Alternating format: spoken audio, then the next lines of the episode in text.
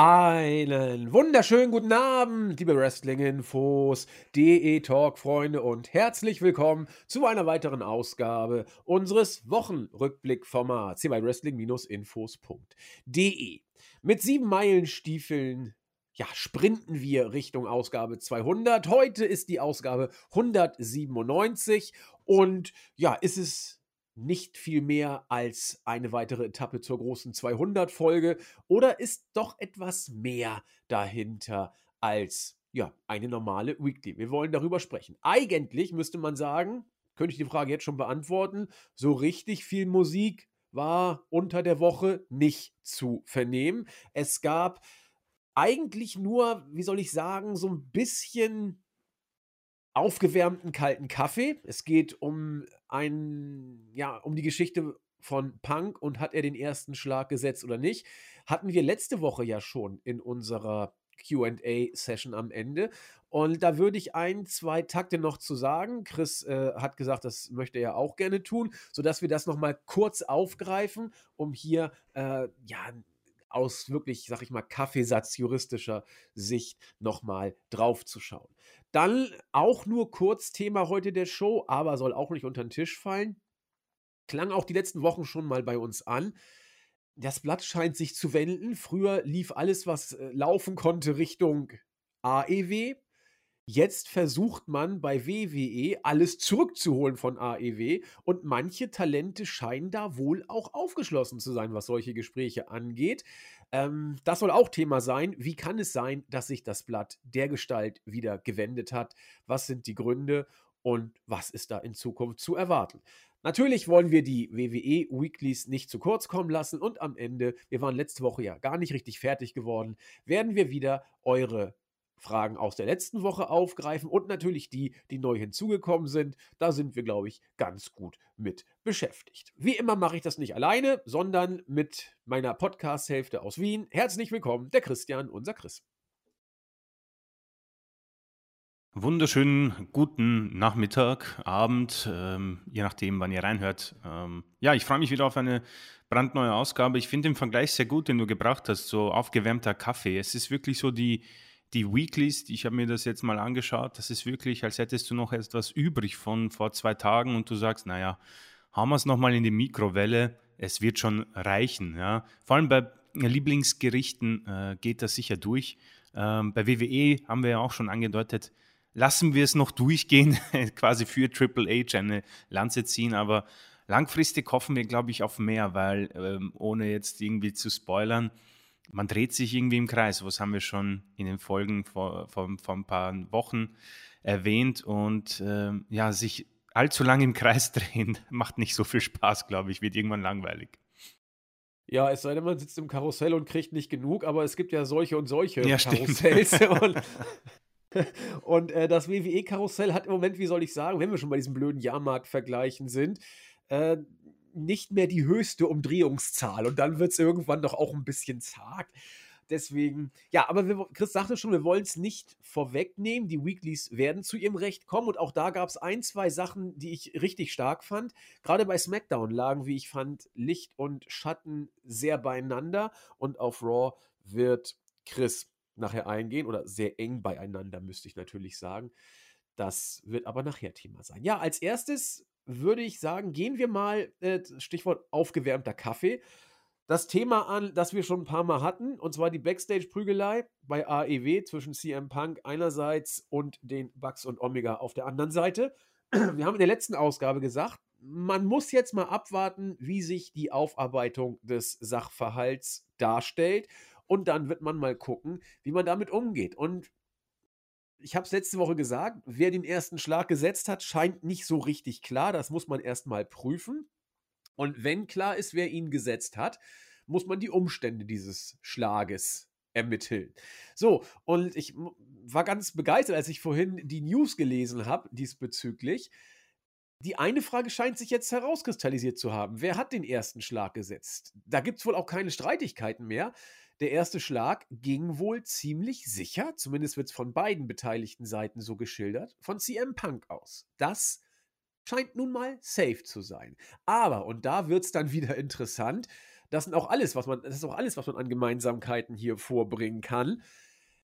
Äh, die Fragen, die sich stellen, warum wurde der erste Schlag gesetzt und was waren die Begleitumstände? Da geht es weit auseinander. CM Punk sagt, jawohl, der erste Schlag kam von mir, aber auch das kling, klang letzte Woche an, eher aus Notwehr, äh, Notwehr. Denn die Bugs kamen in die Kabine gerannt, höchst aggressiv. Ich musste den ersten Schlag setzen, sonst hätten sie ihn gesetzt. Das war also eine lupenreine Notwehrsituation, um dem ja, bevorstehenden Angriff irgendwie zuvorzukommen. Also reine Präventionsmaßnahme.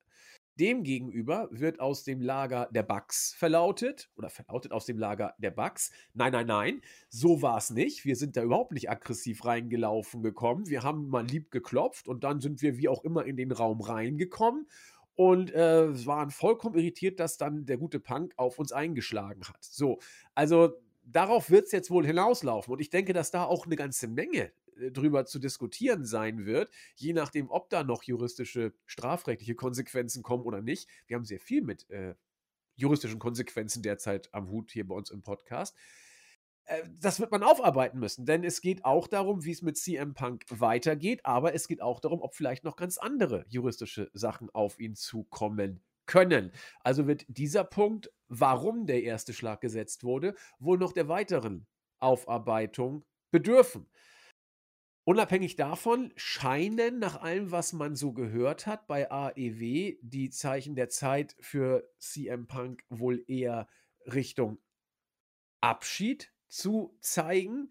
Und ja, das ist die eine Geschichte. Aber juristisch fast interessant, ter, so müsste ich es besser sagen, ist jenseits der Frage, ob Punk zu AEW zurückgeht oder nicht, wie geht es juristisch weiter? Und ich will nicht sagen, Chris und ich haben es ja gesagt, aber genau darauf läuft es jetzt hinaus. Wie sieht es mit dieser Situation aus? Notwehr, ja oder nein? Da können wir jetzt juristisch viel zu sagen. Allein es bringt nichts, äh, weil wir eben nicht wissen, wie es war. Ich denke, es ist relativ klar, dass hier das, was die beiden Seiten sagen, zumindest schlüssig ist. Wenn es so ist, dass die Bugs äh, Richtung Punk zugestürmt gekommen sind, nachdem sie die Tür eingetreten haben, da muss man kein Volljurist sein. Das ist eine ziemlich klare Notwehrlage. Wenn es aber nicht so ist, wenn die Bugs einfach reingekommen sind und sagten, hallo, wir würden gerne mal sprechen und Punk schlägt zu, dann ist es eine lupenreine Körperverletzung. So, und äh, deswegen wird diese Geschichte wohl noch juristisch ein paar Tage weitergehen, die Aufarbeitung. Und damit äh, ja, haben wir eigentlich kurz den Stand zusammengefasst, der sich jetzt neu aktuell ergeben hat. Bleibt nur die Frage, Chris, äh, was ist denn da jetzt überhaupt interessant? Die juristische Aufarbeitung, die Frage, ob Punk zu AEW zurückgeht? Oder ist man schon so weit zu sagen, interessiert es überhaupt noch jemanden? Chris, wie schätzt du die Lage ein?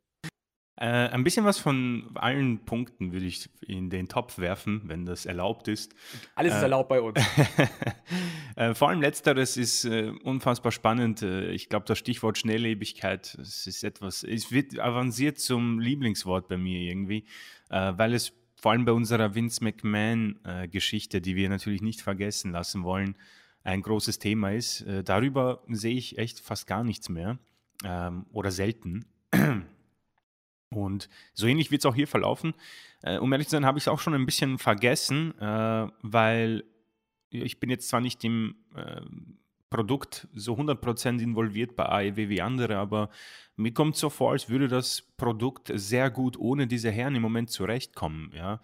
Ähm, ist natürlich auch dem großartigen Roster geschuldet, aber unabhängig davon, man merkt schon, dass ähm, es so eine Woche braucht und jedes große Thema verpufft langsam und äh, wird vergessen. Die anderen Geschichten, gut juristisch, da bin ich leider hm, eher ein bisschen ein Amateur und kenne mich nicht so wirklich aus. Äh, deswegen werde ich mich da auch nicht zu lange aufhalten und möchte mich da auch nicht blamieren. Ähm, was ich natürlich sehr interessant finde, ich glaube, dass wir in diesem Fall grundsätzlich offenbar viele Zeugen haben und gewisse Dinge haben schon glaube ich, eine korrekte äh, Übersetzung oder man ist sich schon ziemlich einig ähm, über die ähm, ja, äh, Angehensweise oder wie das Ganze über die Bühne gegangen ist. Jetzt sind nur noch so die Feinheiten. Äh, nur würde es mich irgendwie stark überraschen, wenn äh, ein zugegeben sehr emotionaler äh, CM Punk ähm, einfach ohne einen Grund auf Leute einprügelt. Es kann natürlich sein, aber ich würde mal irgendwie das als eine sehr, sehr große Überraschung verbuchen. Ähm, ob jetzt die Bugs und Omega die Tür irgendwie eingetreten oder eingeschlagen haben, das weiß ich auch nicht, aber es ist eine sehr skurrile Situation. Ähm, und das äh, Letztere, CM Punk bei AEW oder nicht, ich versuche es irgendwie zu darzustellen, ohne dass es irgendwie komisch rüberkommt. Ich befürchte, es wird es gewesen sein mit CM Punk. Ähm, und mit befürchten meine ich, dass ich ihn als Superstar, als Gimmick, äh, wie auch immer man das im Jahr 2022 beschreiben möchte, ähm, finde ich ihn einfach immer noch sehr gut. Vor allem ähm, nach einer so langen Pause war das gefühlt ein sehr respektables Tempo, dass er mit sämtlichen Superstars mitgehen konnte. Ähm, diese Rückkehr, von der du auch sehr gerne sprichst, ich habe es mir auch wieder einfach aus äh, Interesse wieder angesehen. Es ist sehr schade im Nachhinein, weil ich, ich erinnere mich an meine Emotionen auch und an dieses Gefühl, dass im Wrestling doch wirklich alles möglich ist und an ein Happy End. Ich habe es als Happy End verbucht, weil die ganze Situation so schmutzig und furchtbar war. Und dann passiert sowas und das finde ich dann persönlich einfach sehr schade. Ähm, und wenn ich jetzt davon ausgehe, dass es vorbei ist mit ihm und AEW, wird es wohl auch ziemlich sicher zu Ende sein mit CM Punk als Wrestler, weil WWE wäre schon, auch wenn ich es vorhin ja ähm, gesagt habe, dass alles möglich ist, WWE wäre schon eine unfassbare Überraschung, wenn Triple H sich das nochmal in Anführungszeichen antun würde. Deswegen ist es in dieser Hinsicht sehr, sehr schade, weil das wäre ein ja unfassbar tragisches Ende für einen Superstar, der ja, ich weiß nicht, ob er für eine Generation steht, wie zum Beispiel, und jetzt übertreibe ich wahrscheinlich, Hulk Hogan, Rock, Cena, Bret Hart, aber vielleicht steht CM Punk wirklich, auch wenn er neun Jahre gefehlt hat, doch für eine Ära des Wrestlings, weil ich kann mich echt an niemand zweites erinnern, der so präsent in unseren News war und in anderen Wrestling-News, obwohl er neun Jahre gefehlt hat. Und es war immer wieder, Stichwort Schnelllebigkeit, CM Punk war immer ein Thema im Pro Wrestling. Und ich kann mich nicht erinnern, dass das jemand anderes in dieser Art und Weise äh, geschafft hat. Und das wäre dann im Nachhinein unglaublich schade. Wie gesagt, äh, die Person, der Charakter, ist jetzt nicht einer, mit dem man privat wohl ein Bier trinken gehen würde, haben wir auch schon gesagt, aber das ist ja auch egal.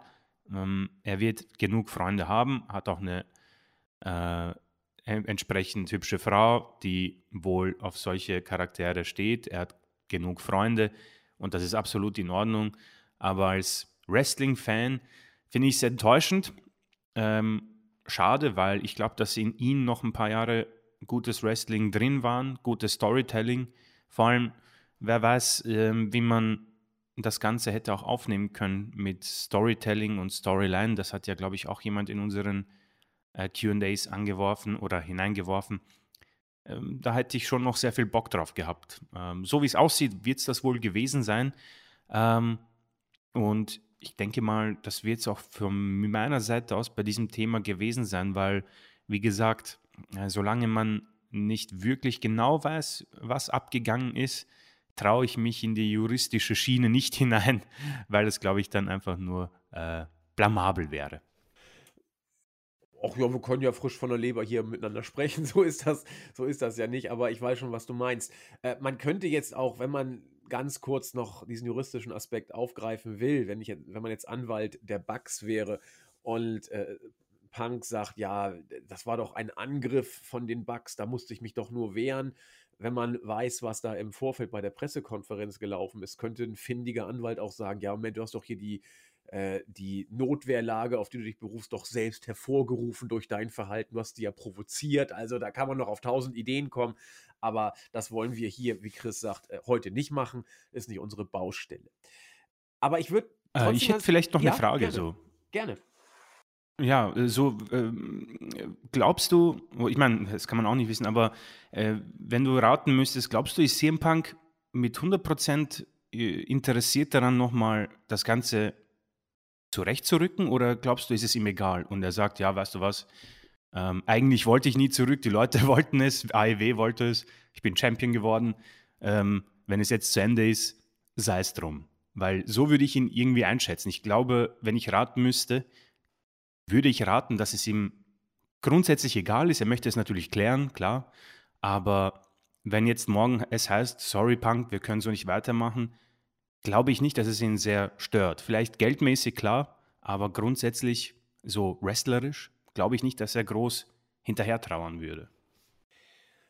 Ah, das ist, das finde ich, die Frage ist sehr gut, aber ich, ich glaube, kann sie natürlich, welch Wunder, nicht beantworten. Äh, ich kann nur spekulieren. Und Punk zeichnet sich durch zwei Sachen aus, dass er einerseits Sachen gerne plant und unter Kontrolle hat, aber andererseits auch sehr impulsiv reagiert und mal übers Ziel hinausschießen kann. Das wissen wir. Ich weiß nicht, was das hier für eine Situation war, denn er hat in der Pressekonferenz ja nun doch sehr klare, wenn man es positiv sagen will, Sticheleien rausgeballert in diverse Richtungen, die ja auch letzten Endes der Auslöser für das Auftreten der Bugs waren, dass sie so außer Rand und Band geraten sind. Also zwei Sachen sind da möglich. Einmal, dass Punk das gewusst hat, was er damit auslöst. Er hat sich ja sehr weit aus dem Fenster gelehnt mit dieser Pressekonferenz neben Tony Khan. Äh, entweder weil ihn da irgendwas genervt hat und es musste einfach raus. So kennen wir Punk auch, dass er dann da mit seiner Meinung auch nicht hinterm Berg hält und sich auch einen Dreck auf irgendwelche Konsequenzen äh, einbildet. Der sagt das dann einfach oder ob er damit irgendwas bezwecken wollte, dass das, äh, sag ich mal, alles berechnet war, dass er damit gerechnet hat, dass er mit dieser Stichelei dann so ein äh, ja, Ausrasten in Anführungszeichen der Bugs provoziert, um dann äh, den weiteren Verlauf auch antizipiert zu haben. Das glaube ich aber nicht. Also soweit, das wäre ja schon fast hier Breaking Bad Storytelling, wenn er so weit in äh, die Zukunft gedacht hätte, dass das alles inszeniert war und er quasi die, die Bugs so manipuliert hat, dass sie so reagiert haben, wie sie eben reagiert haben das glaube ich eigentlich nicht. Äh, was ich mir vorstellen könnte, ist, dass Punk sagt: So, ich sag, was ich denke, ich sag, was mich nervt, und wenn ich ein bisschen rumschute, dann shoote ich eben rum und die Konsequenzen sind mir sekundär. Das halte ich eher für das wahrscheinliche Szenario hier in dieser Situation, dass da irgendwas in Punk geschwelt hat, was, was er loswerden wollte. Das hat er in der ihm gegebenen Art und Weise gemacht. Wir wissen, wie Punk dann drauf ist in solchen Situationen.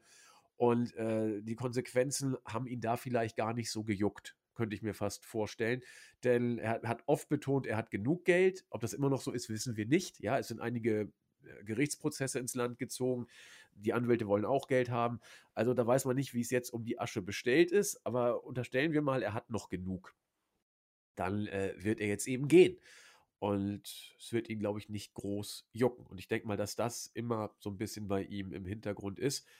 Gepaart mit der Art, die er eben hat. Wenn ihm was nicht passt, sagt er es. Und er sagt es dann auch in einer deutlichen und nicht für jedermann immer, ja, diplomatischen Weise, um es mal so zu formulieren. Äh, vielleicht wird er irgendwann dazu sich nochmal äußern in ein paar Jahren, aber äh, bis auf weiteres bleibt es, glaube ich, im Bereich der Spekulation. Ich würde aber gerne noch auf eine andere Sache eingehen, Chris, die du gesagt hast. Und zwar, du hast ja mit einigen Worten des Bedauerns jetzt diese Entwicklung um Punk beschrieben. Das, äh, das Comeback war großartig, seine In-Ring-Performance ja. war gut bis stellenweise richtig gut. Äh, Storytelling war super. Er hat, er hat mit MJF großartige äh, ja, Mike-Battles auch gehabt. Das war alles schon toll. Und man kann aber das Comeback von Punk mit dem Comeback von Edge vergleichen. Ja, also das ist dann, da liegen Welten zwischen. Äh, Edge dümpelt da immer oh, ja. rum. Und äh, Punk hat in dem einen Jahr mehr erlebt als Edge äh, in den zweieinhalb, seit er wieder da ist. Oh Gott, das ist ja fast schon zwei, drei Vierteljahre her, dass das Edge Comeback. Ich meine, Rumble 20, wenn ich mich mhm. recht erinnere. Also, äh, ja, da war aber der Run von Punk deutlich äh, besser in jeder Hinsicht. Aber ich glaube auch das Ende hier, das so komisch das klingt, jetzt kann man sagen, oh, er macht alles wieder kaputt und bla bla. Kann ich verstehen, wenn man diesen Ansatz geht. Ich habe da ja auch lange drüber nachgedacht und ich finde, es, es passt irgendwie äh, zu Punk. Es, es, es, es haut den Nagel auf den Kopf.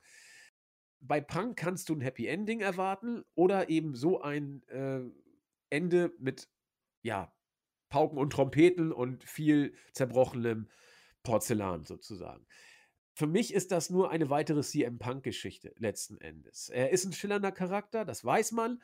Und wenn es jetzt mit AEW das gewesen sein sollte, und es deutet vieles darauf hin, dass es das jetzt wirklich war, er wird wohl nicht mehr zurückkommen. Ja, dann ist das äh, just another chapter, hätte ich fast gesagt. Und ob er nochmal in den Ring steigt, kann ich mir nicht vorstellen. Bei WWE Klar, alles ist möglich, aber meine Güte, das kommt aber äh, kurz vor eher friert die Hölle zu, würde ich sagen. Also eher, äh, ehe Punk zu WWE zurückgeht. Äh, Hunter schwingt da jetzt das Zepter. Unter Vince hätte ich mir alles vorstellen können, ja, aber unter Hunter äh, kann man sich auch viel vorstellen, aber es ist deutlich unwahrscheinlicher. Und wenn Punk jetzt eben wieder aufhört, ja, Mai, dann, dann hatten wir eben neun Jahre Pause und dann ein äh, gut einjähriges Intermezzo, bei dem ich aber nicht viel zu meckern habe. Ja, also war schön, hätte noch besser sein können, aber meine Güte, unterhalten war die, war die Fahrt schon und das Ende war auch prickelnd. Also schade natürlich, aber irgendwie Punk ist Punk. Ja, also da weißt du, was du kriegst. So würde ich es beantworten, Chris. Ich weiß nicht, ob dir das irgendwie äh, hilft.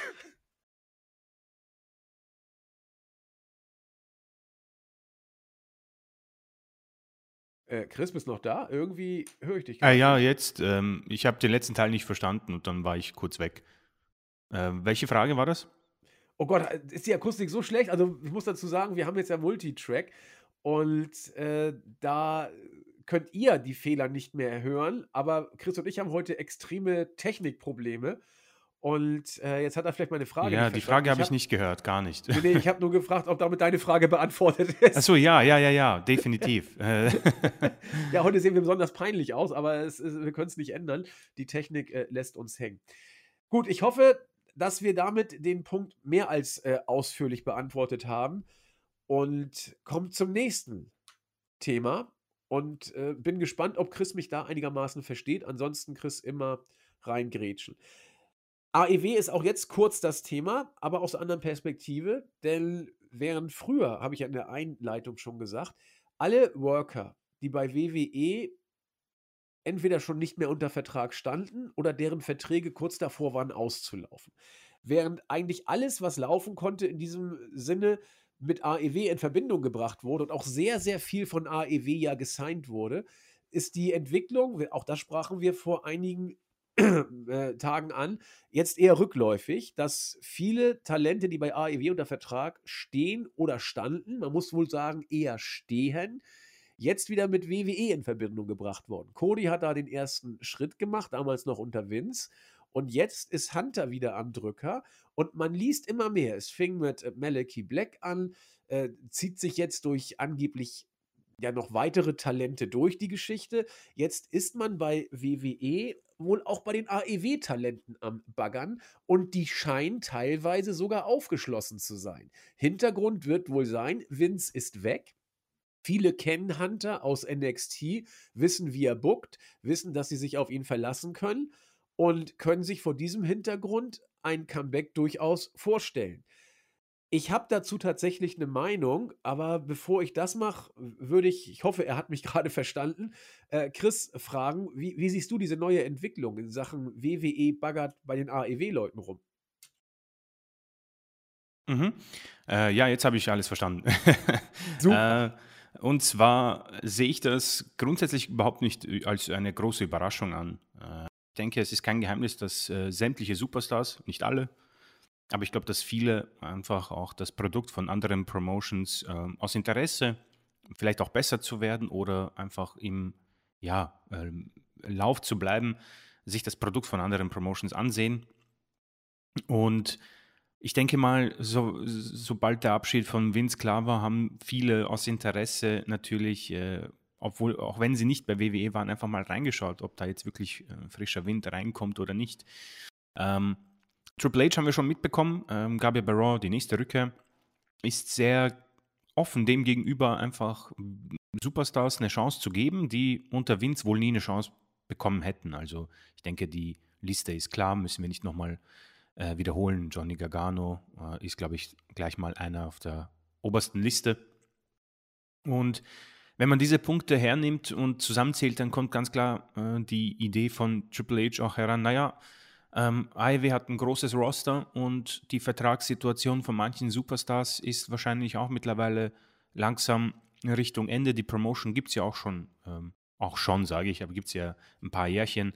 Und warum nicht? Weil wenn es eine Zeit ist, die man bezeichnen könnte als wrestlerisch großartig, dann ist es diese Zeit. Und ich kann mir natürlich auch vorstellen, dass viele, die von WWE zu AEW gegangen sind, es nicht wirklich äh, gern gemacht haben, in der Hinsicht, dass man, glaube ich, noch in eine Zeit hineingeboren wurde, wo WWE eben das Nonplusultra war und der große Traum und dann ich glaube, da kann jeder mir zustimmen, wenn man einen Traum hat und der dann irgendwie aus irgendeinem Grund zerstört wird oder es sich als ent anders entpuppt, als man es sich erhofft, dann wird man wohl nicht sehr begeistert sein. Ähm, dann gibt es eben diese Alternative und man erhofft sich eben das, was man sich erträumt hat und vielleicht, und ich kann das jetzt nicht wirklich beantworten, aber vielleicht gibt es den einen oder anderen, der auch bei AEW nicht zufrieden ist mit seiner Card-Region, seiner Darstellung, was auch immer. Das kann ich aber nicht mit Sicherheit sagen. Was ich aber glaube ähm, bezüglich dieser Abwerbungsgeschichte ist, dass es wohl meiner Meinung nach, das kann ich eben auch nicht beantworten, eher ein Gerücht ist, das klarerweise aufgenommen wird, weil es ein super Clickbait ist. Ja, das ist natürlich äh, das Nummer eins Themenfeld, wenn wir über AEW und WWE reden. Der, der angebliche Krieg, den es irgendwie entweder gar nicht gab oder nur kurz mit NXT und Dynamite, ja.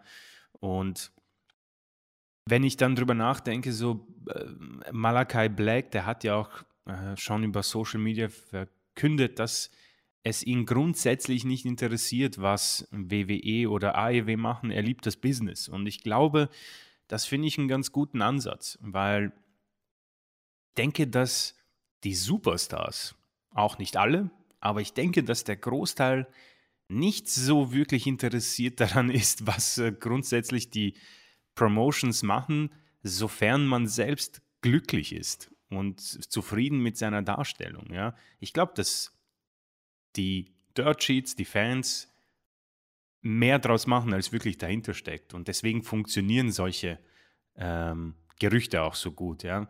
Buddy Matthews, glaube ich, war auch einer in dieser Geschichte, wo angeblich er nicht zufrieden ist und ähm, WWE das irgendwie ausnutzen möchte. Wurde auch revidiert, glaube ich, mittlerweile. Also ich kann mir gut vorstellen, dass Triple H sicherlich mal die Superstars kontaktieren würde, wenn der Vertrag ausläuft. Aber irgendwelchen shady Business, um es jetzt mal so zu sagen, irgendwelche unerlaubten Abwerbungsversuche, an die glaube ich nicht, weil ich denke mal, dass Triple H ein Roster hat. Er hat sein NXT und sein möchte ich nochmal betonen. Er hat offenbar seine Superstars und die bringt er Woche für Woche zurück. Candice LeRae, jetzt letztere, denen gibt er eine Chance und er sieht wohl ein Potenzial in Zukunft vielleicht auch an AEW-Talente heranzukommen. Ähm, und das finde ich A nicht überraschend, finde ich auch nicht so schlimm und macht natürlich Sinn. Es ist im Moment einfach auch eine Zeit, wo WWE, wenn man irgendwie das Ganze als ein Feld ansieht, wo irgendwie irgendwas hochgegangen ist, so ein Giftstoff und langsam wird die Luft klarer, dann schaut man sich das nochmal an. Und das ist für mich wenig überraschend und würde ich als ja ein Gerücht erstmal betiteln oder abstempeln, dass WWE es probiert hat bei manchen Superstars. Äh, Malakai Black, um es abzuschließen, hat ja auch selbst gesagt, sein Weg wird zu AEW zurückgehen, sofern er seine privaten Sachen geregelt hat. Ich bin mir nicht sicher, was bei ihm Problem, was das Problem ist. Ich keine Ahnung, ob es ähm, mentale, psychische Probleme sind. Darauf möchte ich auch nicht wirklich eingehen, weil das ist alles Spekulation. Aber ich denke mal, er hat schon verkündet, dass er, sofern alles wieder geregelt ist, zu AEW zurückkehren wird. Und so würde ich das Ganze auch ähm, mal beenden und einen Strich drunter setzen. Ja, ich würde tatsächlich da äh, das Ganze ähnlich interpretieren, vielleicht noch mit ein, zwei Nuancen anreichern, die mir während des Vortrags von Chris dazu gerade noch gekommen sind. Und zwar zum einen muss man, und da bin ich vollkommen bei Chris, zum jetzigen Zeitpunkt zumindest, diese AEW Clickbait-mäßig so bezeichneten Abwerbungsversuche, also von WWE bezeichneten Abwerbungs, nee, die von WWE angeblichen und in den Medien so bezeichneten Abwerbungsversuche. So, das war das Wort, das ich sagen wollte. Muss man, glaube ich, erstmal, zumindest zum jetzigen Zeitpunkt, wie gesagt, etwas relativ betrachten oder relativierend sehen, denn es scheinen derzeit in erster Linie Gerüchte zu sein und da muss man gucken, ob wirklich konkrete Gespräche stattgefunden hatten und mit wem. Und wie die Vertragssituation der jeweiligen Worker damals war, als solche Gespräche stattgefunden haben, sofern sie denn stattgefunden haben sollten. Das Zweite, was ich dazu noch sagen möchte, ist die Frage, worauf zielt WWE ab? Und wenn ich frage, worauf zielt WWE ab, da meine ich, worauf zielt Hunter ab, der ja jetzt die Zügel doch ziemlich fest in der Hand hält. Und ich glaube nicht, dass es Hunter darum geht, in erster Linie Talente von WWE abzuwerben und zu WWE zurückzuholen. Das ist, glaube ich, nicht sein Antrieb, auch wenn das natürlich spekulativ jetzt wieder ist, weil wir es nicht wissen. Ich glaube, Hunter könnte ein Interesse haben, die Leute, mit denen er bei NXT gearbeitet hat, mit denen er erfolgreich bei NXT gearbeitet hat und mit denen er sehr gut zusammengearbeitet hat, dass er die zurückholen möchte, einfach weil er weiß, wie die ticken, weil sie wissen, wie Hunter tickt und weil er sich davon etwas verspricht, nämlich diese Art und Weise der Zusammenarbeit auch im Main Roster fortzusetzen. Das heißt, Hunter geht es nicht darum, Leute von AEW wegzuholen. Es geht darum, Leute, die er kennt und schätzt, zu AEW, äh, zu WWE zurückzuholen. Egal, wo sie vorher oder wo sie jetzt auch sein mögen.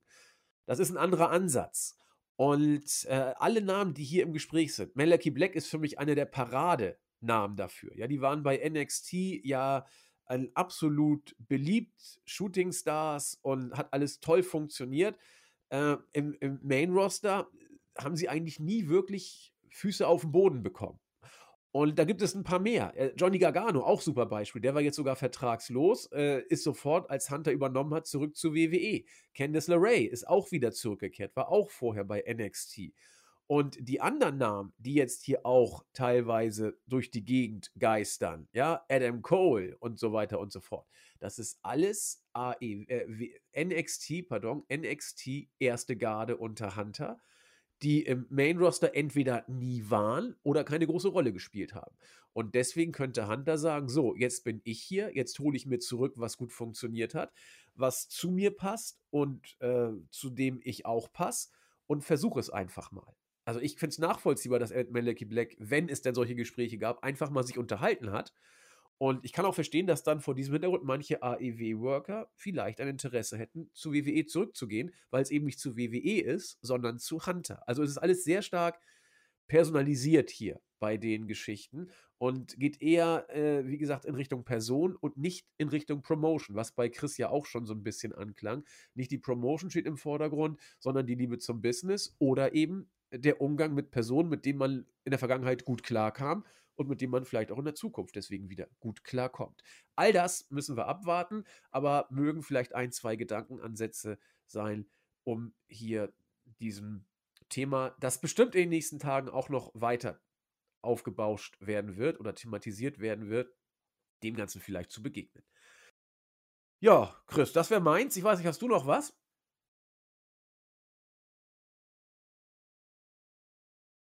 Okay. Wohl nicht? Ja, Entschuldigung. Ich glaube, ich habe wieder die Frage nicht gehört. Ich habe die Frage, glaube ich, wieder nicht gehört, falls es eine gab. Ja, äh, ich habe keine Frage gestellt. Ich, ja, doch halb. Ich wollte nur sagen, ich habe nichts mehr. Hast du noch was? Ach so, ja, nee, das habe ich leider nicht gehört. Ähm, nein, ich, äh, du, ich, ich gebe dir recht, das Thema wird uns sicher nicht so noch sehr lange ähm, begleiten, weil Vertragssituationen wird es ja immer wieder geben und ähm, die Ära von Triple H hat ja eines gezeigt, dass er zumindest mal offen ist gegenüber neuen Verpflichtungen bzw. neuen Gesichtern ähm, in seinen ja, Raw SmackDown Weeklies. Ja. Insbesondere gerne natürlich alten NXT-Gesichtern, die dann neu bei ja, SmackDown oder Raw auftauchen. Damit ist auch die Überleitung geschafft zu den WWE Weeklies im Main Roster. Und wir fangen an, wie das so bei uns der Brauch ist, mit der letzten SmackDown-Ausgabe. Ich habe es ja schon gesagt, bei der letzten SmackDown-Ausgabe lagen Freud und Leid recht eng beieinander. Und wir müssen nicht die ganze Show durchgehen, das wisst ihr ja, machen wir auch nie äh, en Detail, aber die wichtigsten Aspekte schon. Und großartig, wirklich wirklich großartig fand ich das Opening-Segment von SmackDown. Reigns war da mit der Bloodline, mit Paul Heyman und Solo Sikoa. Der jetzt eigentlich, wenn ich Bloodline sage, gehört er mit zur äh, Clique um Reigns und den Usos dazu. Und Sami Zayn war auch da. Er hat ja auch ein Bloodline-Shirt mehrfach in den vergangenen Wochen angehabt. Und Reigns hat dann, nachdem viel hin und her geredet wurde, auch Paul Heyman hat ein bisschen was gesagt, hat Reigns gesagt, ja hier, Zane, also du mit deinem Bloodline-Shirt, also das äh, möchte ich bei dir jetzt ehrlich gesagt nicht sehen. Du machst hier so eher auf so eine Art Mitläufer, aber zur Bloodline gehörst du nun mal nicht. Sami Zayn, äh, arg verwirrt, ihm wird das Bloodline-Shirt vom Leibe gerissen. Zane nicht nur verwirrt, sondern langsam auch ängstlich, fast verzweifelt. Und Roman Reigns sagt, das Shirt wirst du nie wieder anziehen, aber ich habe dir Neues mitgebracht. Honorary Oogs stand drauf. Sami Zayn ist vor Begeisterung fast in Ohnmacht gefallen. Reigns hat jovial gelächelt. Die Usos, wie gehabt, geteilt in ihrer Meinungsäußerung zu dieser neuen Entwicklung. Und Solo Sikoa freut sich ja fast über alles. Er ist ja von Reigns in die Bloodline auch im selben Segment eingeführt worden. Ja, großartig in diesem Segment alle Beteiligten, würde ich sagen. Wirklich alle Beteiligten, insbesondere ähm, Sami Zayn. Was, was, wir haben es in den letzten Wochen immer wieder gesagt. Und was der aus seiner Trottelrolle in Anführungszeichen mittlerweile gemacht hat bei SmackDown, ist unglaublich. Er ist für mich der tragende Akteur der Show. Reigns, klar, ist da, muss aber nur Reigns sein. Das reicht im Moment, so wie er dargestellt und gebuckt wird. Aber der rote Faden, der die Show wirklich prägt, ist Sami Zayn. Er ist bei SmackDown ein prägender Faktor und mittlerweile auch bei Monday Night Raw. Da wird Chris noch hier ein bisschen was zu sagen. Ähm, Zane war im Opening-Segment, Zane war im Main-Event vertreten, Zane war zwischendurch immer wieder mal vertreten in großartigen hm. ja, Backstage-Segmenten. Ähm, sorry, wenn ich mich hier wiederhole, aber was man derzeit mit der Bloodline und insbesondere mit äh, Sami Zayn macht, auch promotionübergreifend, für mich der absolute Hammer. Ich weiß nicht, Chris, wir haben uns, wir wiederholen uns da jetzt bestimmt, aber vielleicht hast du da auch noch irgendwie neue oder alte Gedanken zu Sami Zayn und seine Rolle bei SmackDown. Äh, ja, sehr gerne. Äh, was mir äh, immer wieder auffällt, und das haben wir, das ist auch schon erwähnt, mittlerweile regelmäßig ähm, angeführt bei diesem Podcast, ähm, ist die Tatsache, dass diese Bloodline-Geschichte, wenn sie vielleicht bei vielen nicht ankommt, aufgrund der, ähm, der, langen, der Länge der Titelregentschaft von Roman Reigns und wenn man mit Roman Reigns nicht zurechtkommt als Charakter oder Gimmick äh, oder Superstar. Eines muss ich, muss ich Ihnen zugestehen, die Storyline geht mittlerweile wirklich sehr, sehr lange. Ähm, weiß nicht, zwei Jahre ungefähr oder anderthalb Jahre, keine Ahnung. Und man hat es geschafft, für mich wirklich viele Facetten hineinzubringen. Aber was ich sehr gut finde, und das ist etwas, was mich persönlich unter Vince McMahons Leitung sehr gestört hat, ähm, dass man alte Geschichten schnell vergisst. vergisst. Zum Beispiel irgendeine Blutfede zwischen Superstar A und Superstar B und keine Ahnung, sechs Monate später sind sie ein Tag-Team, warum auch immer, ja.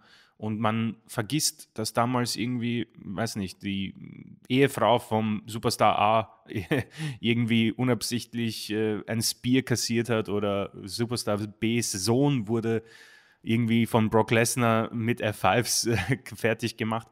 Ähm, ziemlich egal, welche Umstände, aber hier, man hat es nicht vergessen, dass es zum Beispiel ähm, den Usos nicht so gefällt, dass Sami Zayn dabei ist. Beziehungsweise man hat auch nicht vergessen, dass Jay Uso ja am Anfang äh, nicht so begeistert war von Roman Reigns und seiner Art und Weise, wie er zurückgekommen ist. Und dann musste er seinen Bruder überzeugen. Und jetzt sind sie quasi drinnen und ähm, wollen natürlich ungern Leute von außerhalb in diese Familie aufnehmen, weil sie eben diesen harten Weg gehen mussten. Sami Zayn äh, ist da praktisch einfach nur dazugestoßen, um sich zu bereichern. Und das finden sie nicht gut. Zumindest Jay findet es nicht gut. Genau, Jimmy ja. ist ja da Jimmy, eher open-minded. Jimmy, ne? Ja. genau, ist eher der, weißt du was, ähm, I'm going with the flow. äh, und das finde ich einfach großartig, weil man hat das ja. echt selten bei WWE gesehen. Und äh, das würde ich definitiv als eine positive Sache hinnehmen. Und dennoch den Aspekt auch akzeptieren, wenn Leute sagen, ja, mir ist das zu lang mit den Titeln und jeder Brand gehört, bräuchte einen Titel. Und Roman Reigns äh, gewinnt ja immer durch die äh, Bloodline. Ver Verstehe ich klar, auf jeden Fall. Aber im Moment habe ich überhaupt kein Problem mit der Bloodline und über, würde auch eine noch längere Regentschaft von Roman Reigns, äh, würde der nicht irgendwie im Weg stehen oder sie nicht als äh, schlecht empfinden. Ähm, Ja. Und ganz kurz, um Sami Zayn nochmal seine Ehre zu geben, auch von mir. Dieser Mann ist wirklich vielleicht sogar jetzt gerade in der WWE eines der wirklich interessantesten Charaktere und einer, der es geschafft hat, einen, ja, unsinniges, ein unsinniges Gimmick, ein Gimmick, das quasi eher dazu da war, um verarscht zu werden, glaube ich, auch von, von der äh, Riege hi- hinter den Kulissen, so Vince McMahon, der es geschafft hat, glaube ich, auch diese ähm, Riege auf seine Seite zu ziehen, weil er so unglaublich gut ist. Und das ist etwas, was bei WWE schon, glaube ich, unterstrichen und mit Au- Ausrufezeichen ausgestattet gehört, weil das ist sehr, sehr schwer. Und es ist jetzt nicht, dass es mich überrascht. In Sami Zayn habe ich schon immer was Großes gesehen. Ähm, und wie man das hier aufgezogen hat, ist wirklich äh, genial. Ein, eines der besten Segmente vielleicht sogar in, in diesem Jahr. Und ich finde die Storyline sehr gut. Ich bin auch sehr froh, dass Sami Zayn mehr Zeit bekommt, auch bei Raw ein langes Match. Ich würde mir natürlich was Größeres, noch Größeres für ihn wünschen, aber wer weiß, was aus dieser Storyline herauskommt. Da sind ja jetzt natürlich viele Aspekte möglich. Und ich bin einfach froh, dass wir endlich, würde ich mal sagen, ähm, vielleicht auch diese Talentmöglichkeit, diese Talentoption und dieses Produkt von Sami Zayn mal in seiner vollen äh, Breite genießen dürfen, weil ich bin mir nicht sicher, ob unter Vince McMahon das hier möglich gewesen wäre. Ich glaube, er wäre wohl zwei Wochen drin gewesen und dann hätte man ihn verprügelt irgendwie. Ähm, und das habe ich hier auch erwartet, um ehrlich zu sein. Deswegen war es ein umso schönerer Twist, dass er dann sein entsprechendes T-Shirt bekommen hat. Und ähm, das hier war wirklich, ähm, um meinen Monolog abzuschließen, ein tolles Segment. Du hast mich auf eine interessante Idee gebracht. Du hast ja Vince McMahon kurz erwähnt und die Rolle, die Sami Zayn unter seiner Riege gespielt hat, lange Zeit und wohl auch heute gespielt hätte. Und auf einmal scheint diese Rolle, die Sami Zayn ja eher als äh, ja, Degradierung und der Lächerlichkeit preisgeben haben, so wie ich weiß nicht, äh, als ob man, jetzt heißen sie ja FTA, die mussten bei Raw sich ja gegenseitig den Rücken noch rasieren damals. Das war ja die totale äh, Demütigung in so einem komischen Segment unter der Dusche oder so ein Schwachsinn. Ähm, das Sami Zayn, der Vergleich hinkt total, aber äh, so ein bisschen kam er mir gerade. So ein bisschen so wie Daniel Bryan 2013, 2014, der nicht dazu da war, over zu kommen, auf einmal overkam aus einer Position, wo man es nicht wollte. Genauso wie Sami Zayn hier eigentlich in einer Rolle war, die ihn so ein bisschen demütigen oder wie, wie du das ist, wo er verarscht werden sollte, auf einmal immer mehr overkommt. Und es ist tatsächlich so, nicht alle, aber es ist, wird immer mehr für mich spürbar, dass Sami Zayn Pops bekommt in dieser Rolle. Äh, als, äh, wirklich, ist ja, äh, eigentlich ist er ja jemand, der sich anbietet bei der Bloodline. So ein kleiner, schleimiger Mitläufer und Opportunisten-Typ. Ähm, aber die Fans kaufen eben ab, was er draus macht. Seine schauspielerische Leistung ist, ist, ist großartig. Da steckt er auch The Miss in die Tasche, by the way. Und äh, das hinzukriegen, dass du over wirst in einer Position, die nicht dazu angetan ist, over zu kommen. Ähnlich auch New Day 2014, wo sie relativ schnell ausgebuht worden sind mit ihrem super äh, peinlichen Anbiederungsgimmick, mit klatscht alle mit. Auf einmal waren sie Heels und sind overgekommen. Sowas passiert immer wieder. Und äh, mich freut es riesig, dass es bei Sami Zayn jetzt geklappt hat, denn Sami Zayn war für mich im Main Roster immer langweilig. Er, er, wirkte so mit angezogener Handbremse, er durfte nicht das zeigen, was er konnte, hatte mal ein paar gute Matches gehabt, aber irgendwie war er immer uninteressant. Es war langweilig, was man im Main Roster mit ihm angestellt hatte und er konnte nicht zeigen, was in ihm steckt. In diesem Gimmick haut er alles raus. Und auch da gebe ich Chris recht. Es ist ja auch nicht immer alles Gold, was glänzt. Manchmal mag es ja auch nerven und so weiter und so fort. Aber äh, im Großen und Ganzen ist das, was er aus dieser Situation gemacht hat, also stark. Es, ist, es nötigt Respekt ab. Und es ist so ein bisschen spät. Sami Zayns Krönung im Main Roster, so ungefähr. Da hat er richtig was rausgeholt. Ja. Ansonsten positiv noch zu erwähnen, also da bin ich mal gespannt, vielleicht bin ich auch alleine da. Äh, fünfeinhalb Minuten Strowman gegen Otis, das war schon nicht schlecht, was die äh, Big Guys da gemacht haben. Einige spektakuläre Aktionen, war sehr äh, stiff und äh, konnte man, also habe ich mit deutlich schlechter befürchtet, dieses Match. War echt nicht verkehrt. Diese fünfeinhalb Minuten könnt ihr euch mal angucken. Sind ein paar spektakuläre Big Guy-Aktionen dabei. Was mir überhaupt nicht gefallen hat, würde ich das Wort nachher an Chris geben, falls er sich dazu noch äußern möchte, war alles, was um das äh, Segment und Match Raquel Rodriguez gegen Dakota Kai passierte. Da sahen wirklich alle Beteiligten unglaublich blöd aus. Das Match war nicht gut. Dann äh, in dem Brawl danach sah Bailey nicht gut aus. Das ganze Stable sah nicht gut aus. Abstimmungsprobleme äh, noch und nöcher beim Backstage Brawl nach dem Spiel. Und Damage Control kriegen es nicht hin, zu dritt sich gegen zwei dusselige Faces durchzusetzen. Äh, Raquel Rodriguez soll wohl irgendwie stark dargestellt werden, funktioniert für mich vorne und hinten nicht. Und Damage Control sieht richtig blöd aus. Der Backstage Brawl war einer der schlimmsten, die ich lange, lange Zeit gesehen mhm. habe. Also guckt es euch bitte mal an. Das, da, da sieht jeder schlecht aus. Und äh, ich sehe auch den Sinn hier nicht. Man sollte, wenn man mit Raquel Rodriguez gehen will, kann man drüber streiten, aber meine Güte, wenn man es denn will, will man es ist die Frage, ob man Damage Control dafür opfern will, um sie over zu bringen. Und ein Stück weit haben die hier jetzt gelitten. Damage Control sahen überhaupt nicht gut aus. Ich, ich wiederhole mich da. Äh, selbst wenn sie sich jetzt die Heat wiederholen sollten, sind sie jetzt das Stable, das jetzt zum zweiten Mal schlecht aussah. Das erste Mal bei der Tag Team Turniergeschichte und jetzt, wo sie als das böse Stable schlechthin, äh, Bailey by the way Number One Contender, sei nur mal kurz erwähnt, und die beiden anderen sind Tag Team Champion, gegen eine Raquel Rodriguez und Schotzi, die bis vor Wochen mhm. nicht mal auf der Card war, äh, es nicht schaffen, heelmäßig sich durchzusetzen. Ah, Chris. Ja, falls du eine Meinung hast. Auf, ja, ich habe eine Meinung. Ähm, also ich muss sagen, dieses äh, äh Geräusch von dir, dieses das trifft sehr gut.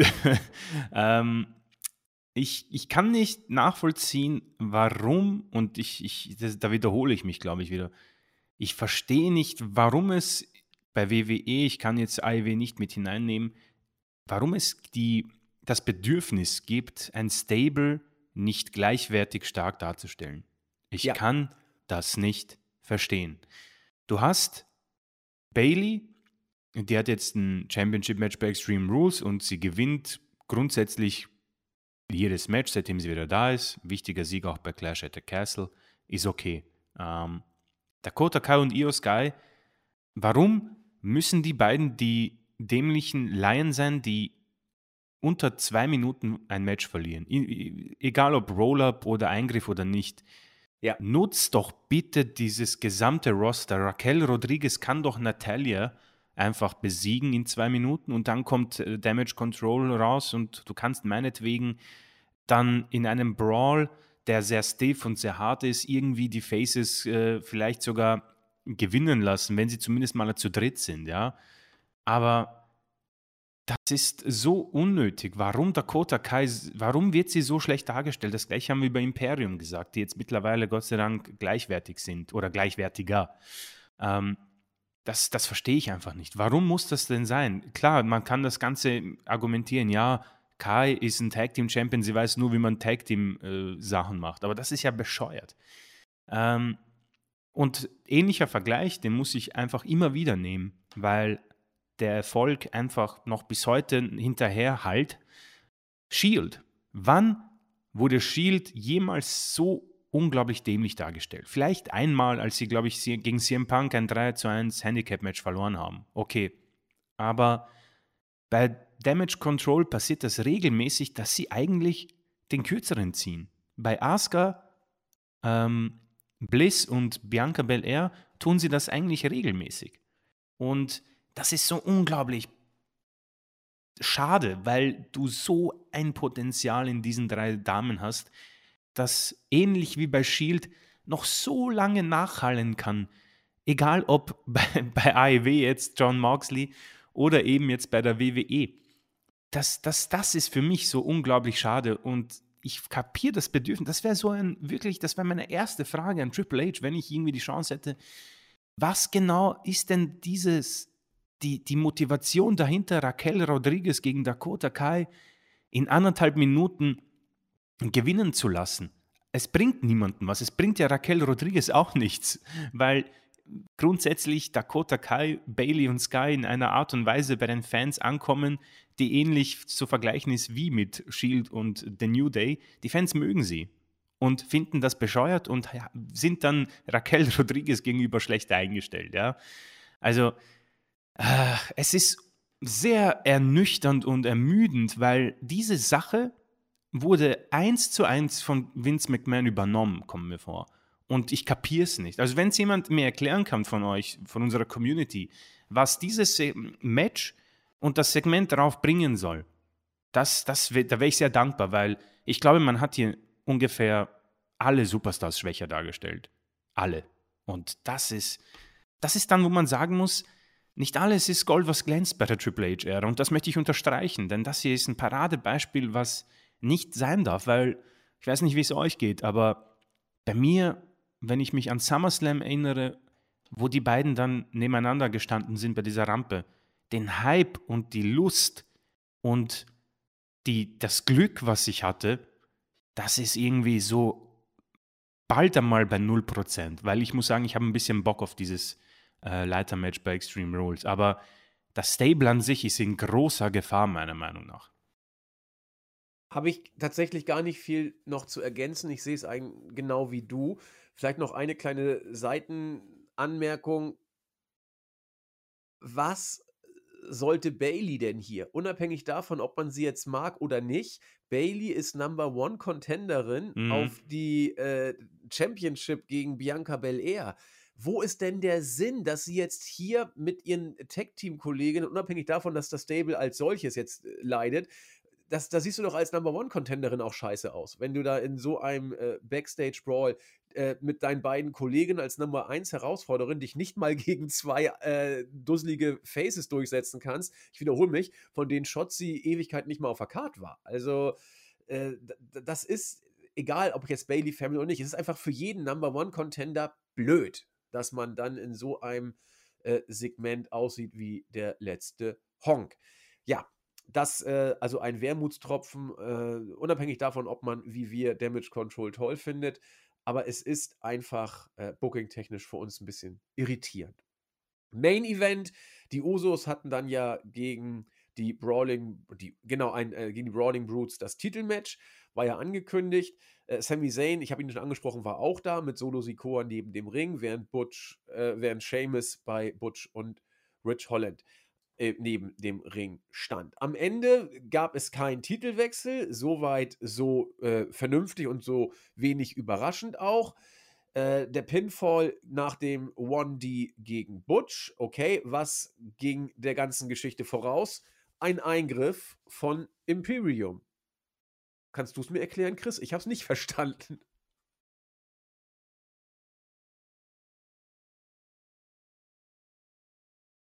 Oder, oder hast du mich wieder nicht gehört? Ich habe dich wieder nicht gehört. Das Ah, okay, mir die so Frage leid. war, die Frage war äh, warum greifen hier Imperium in den Main Event ein? ah Hab ich ja, verstanden. ähm, das ist eine fantastische Frage. ähm, um ehrlich zu sein, äh, ich, ich denke, das geht noch auf eine ähm, auf, auf die Vergangenheit zurück, wo man ja dieses äh, Number One Contendership Match verloren hat. Und ich glaube, dass da ähm, diese Niederlage nicht akzeptiert wurde von Imperium. Ähm, vielleicht will man, Ah, vielleicht will okay. man auch irgendwie dadurch ein Titelmatch für Extreme Rules ähm, andeuten. Beziehungsweise, ich glaube, mittlerweile zu wissen, dass es auch ein Match geben wird. Und zwar werden Imperium auf Brawling Brutes treffen.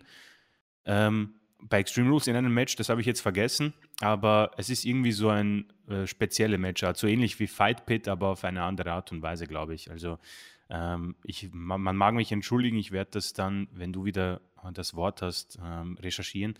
Ähm, ich denke mal, man wollte irgendwie die Usos nicht verlieren lassen und man wollte die Brawling Brutes wohl nicht schwächer darstellen und man hat gleichzeitig ein Match für Extreme Rules, ein Six-Man-Tag, ähm, offiziell gemacht. Anders kann ich es mir nicht erklären, ähm, aber irgendwie finde ich es nicht so wirklich gelungen, um ehrlich zu sein. Es stört ein bisschen den Fluss und Brawling Brutes dürfen, glaube ich, gegen die Usos clean verlieren. Ähm, das haben wir, glaube ich, auch schon bei Bobby Lashley und Tommaso Ciampa so erwähnt, dass man nicht geschwächt nach einem Match unbedingt, also dass man nicht geschwächt dargestellt sein muss, um ein Match gegen im Moment den Stärkeren zu verlieren. Und da die Usos im Moment wohl das beste Tag-Team sind bei WWE, ist das definitiv keine Schmach. Ähm, deswegen fand ich es hier ein bisschen unpassend ähm, und kann es mir halt nur so beantworten, dass ähm, man für Extreme Rules ein Match gebraucht hat und es so dann ähm, gelöst hat. Ja, okay, kann man, kann man so machen. Äh, Innovation wird anders geschrieben, aber äh, immerhin ist das ein Erklärungsansatz, den ich äh, dankend zur Kenntnis nehme und der mir ein bisschen weiterhilft. Chris wollte irgendwie recherchieren, kann er aber nicht, denn ich bin mit SmackDown jetzt durch, zumindest mit dem, was mir erörterungswürdig schien, und würde kurz äh, Chris an dich abgeben wollen Mhm. für Monday Night Raw. Ja, also recherchieren musst du ein andermal. Ah, ich habe es schon gefunden. Es ist ein, Ja, es ist ein Donnybrook-Match. Ich habe keine Ahnung, was es ist. Deswegen, Ich auch nicht. Ähm, ja, äh, darf man uns sehr gerne in den Kommentaren helfen. Ähm, ja, aufgrund unserer kleinen äh, ja, Probleme mit der Technik ähm, werde ich hin und wieder mal ein bisschen eine Pause für eine Grätsche von dir lassen, wenn du etwas sagen möchtest zu einem bestimmten Segment. Ähm, es begann damit, dass die entsprechenden Damen, die wir auch äh, jetzt gerade etwas in, äh, negativ ja, besprochen haben, die Show eröffnet haben. Asuka Bailey, äh, Bailey sage ich, äh, Bianca Belair und äh, Alexa Bliss haben sich äh, der Crowd gemeldet. Grundsätzlich nichts Neues, nichts Frisches, nichts Weltbewegendes. Dies hat Damage Control auf den Plan gerufen und um die ganze Sache etwas äh, schneller voranzubringen, wir haben ein Leitermatch um die Raw Women's Championship, die wir bekommen werden. Ähm, ich persönlich habe das schon angemerkt, aber wir werden in, glaube ich, äh, zwei Wochen oder nächste Woche, nein, in zwei Wochen die Preview machen, glaube ich. Oder ich habe keine Ahnung, wann Extreme Rules ist, egal. Äh, werden wir uns mehr dazu äußern, aber ich kann jetzt schon sagen, ähm, ich freue mich auf dieses Match und hoffe natürlich auf einen Sieg von Bailey, weil ich glaube, es auch in den Kommentaren irgendwo gelesen zu haben, äh, Bel Air wird von Woche zu Woche ein schwächerer Champion irgendwie. Also der Titel, Ja. den braucht sie definitiv nicht. Ähm, erneut, glaube ich, werde mich da nicht wiederholen. Bianca Belair hat dann Io Sky besiegt. Äh, nach 18 Minuten, okay, lange Matchzeit und du kannst natürlich, das habe ich auch schon gesagt, gegen den Besseren verlieren, ohne schlecht dargestellt zu werden. Aber unglücklich innerhalb von einer Woche sowohl Sky als auch Kai mit einer Niederlage, ein schlechter Brawl und du fragst dich, naja, warum sollte man Angst haben von Damage Control? Ja? Ähm, etwas unglücklich, dass man tatsächlich nicht dieses Roster nutzt und Io Sky hier ähm, verlieren muss. Sei es drum, ich akzeptiere es, 18 Minuten. Der Champion von Raw hat gewonnen gegen eine Tag Team Wrestlerin. meinetwegen, aber glücklich macht es mich nicht. So. Ähm, wir haben dann auch so diese, ja, das ist auch wieder so, so dämlich. Ähm, The Miss hat ein paar Security-Leute angeheuert. Die Miss Force soll ihn vor Dexter Loomis schützen. Ich würde das Ganze sofort auflösen, weil äh, es, ist, es ist einfach unfassbar dämlich. Ähm, Dexter Loomis hat alle ausgeschaltet nacheinander und sich selbst verkleidet als einen, als ein Security-Dude ähm, und hat Miss erneut ähm, attackiert, ihn außer Gefecht gesetzt. Und mittlerweile, ich glaube, das hast du in der Vorbesprechung erwähnt, äh, wenn es nicht irgendwie so ein Running Gag ist, dann ist das ziemlich dumm. Es nervt mittlerweile auch, weil man sich fragt, was genau will uns Triple H damit sagen? Ich bin mir nicht sicher, ob die beiden bei Extreme Rules aufeinandertreffen. Ich glaube, es ist noch nicht so offiziell, aber ich gehe mal stark davon aus, äh, dass sie aufeinandertreffen werden. Ähm, ich weiß nicht, ähm, ich würde dir die Chance geben, dich dazu zu äußern, aber Dexter Loomis und Miss, mich nervt es brutal. Also es ist wirklich so, ich würde es ich skippen, wenn ich könnte. Ja, äh, geht, mir, geht mir auch so. Also natürlich wusste jeder, dass Dexter Loomis da in dem Trikot des Edmonton Oilers äh, Spielers stehen würde, war auch klar. Auch The Miss wusste es, nachdem er seine Security da zusammengeschlagen am Boden hat liegen äh, sehen. Und du hast es angesprochen, wir haben uns überlegt, ist das jetzt ein Running Gag? So als nette Geschichte nebenbei. Wie taucht Dexter Loomis heute auf, um The Miss äh, auf, ja, äh, um The Miss Platz zu machen? So ähnlich wie Coyote und der Roadrunner, so ungefähr. The Miss versucht immer zu entkommen, aber es gelingt ihm nie. So, ja, wer auf sowas steht, so wie der Coyote den Roadrunner fangen will und ihn nie erwischt. Mag vielleicht Leute geben, die das gut finden, ist ja auch, kann ja auch nett sein, alles klar. Wenn man darauf hinaus will, meine Güte, ja, äh, ist wohl auch weniger schlimm als 24-7-Geschichte. Äh, von daher, meine Güte. Wenn man aber auf etwas anderes hinaus will, wenn man hier ein Match aufbauen möchte, wenn man Heat ziehen will, dann glaube ich, hat sich das jetzt schon längst totgelaufen. Dann ist das jetzt nicht der Punkt, wo es anfängt zu nerven, dann ist der Punkt für mich schon längst überschritten. Also mhm. Dann, dann nervt das extrem, weil ich nicht sehe, wo es hinführen soll. Ich will auch nicht sehen, wie es weitergeht, weil The Mist hat ja eh keine Chance gegen ja, ja, Loomis. Und äh, da brauche ich auch kein Match, das mir das nochmal zeigt. Das äh, also, das wird auch nicht gut, dieses Match, mm, muss ja, man dazu ja. sagen. Es sei denn, du machst das so wie bei WrestleMania, äh, dass du da irgendwie wie ähm, unser Jackass-Star gegen, war das, gegen, gegen Sami Zayn. Ähm, das war ja richtig äh, kurzweilig und putzig. Da musst du aber richtig viele Gimmicks einbauen und was auch immer. Und das wird einfach nicht funktionieren mit The Miz und Dexter Loomis. Also bleibt ein Match, das keine große Vorfreude auslöst. Und dann bleibe ich wieder bei der Ausgangsfrage, was soll der Schrott? Dann kann ich es nicht nachvollziehen. Also entweder mhm. man macht da jetzt künftig ein ein Running Gag-Ding draus, das uns die nächsten paar Wochen noch äh, weiter heimsuchen wird, ohne dass es ein Match geben wird beim Pay-Per-View. Vielleicht dann irgendwann später doch mal. Oder das Ganze kommt noch irgendwie auf die Card. Ja, was ich hoffe, denn dann ist es vorbei. Dann wird es nach dem Match, wobei, ach Gott, in Zeiten von WWE ist gar nichts vorbei. Also es kann eine Matchserie geben, die sich noch ein paar Monate hinzieht. Mal schauen. Also ich lasse es mal auf mich zukommen, aber äh, diese Segmente in der Tat, ich habe sie mir diesmal nochmal angeguckt aber der Skip-Faktor ist, es, es, passiert ja auch nichts. Ja? Also Dexter Loomis kommt, äh, jeder weiß, dass er in dem Trikot steckt. Er bringt Miss zum Einschlafen und streichelt ihm übers Gesicht. Geil, ja, also. Äh, das haben wir so. Jetzt wissen wir, was er macht, wenn er ihn immer entführt hat. Ja, dann hat er ihn auch in Sleeper Hole genommen, dann streichelt er immer das Gesicht. Das ist ja auch so leicht Psycho vielleicht. Tja, ähm, ja, ich, ich, ich bin immer noch irritiert, aber ich äh, brauche es nicht. Allerdings kann ich jeden verstehen, der jetzt sagt, äh, it grows on me. Ja, wer sagt, okay, das ist so eine nette, putzige Geschichte zwischendurch, mal gucken, in welchem Mauseloch sich Dexter Loomis nächste Woche versteckt, ja. Klar, fair enough. Aber wenn du was aufbaust, nein, das gibt mir nichts.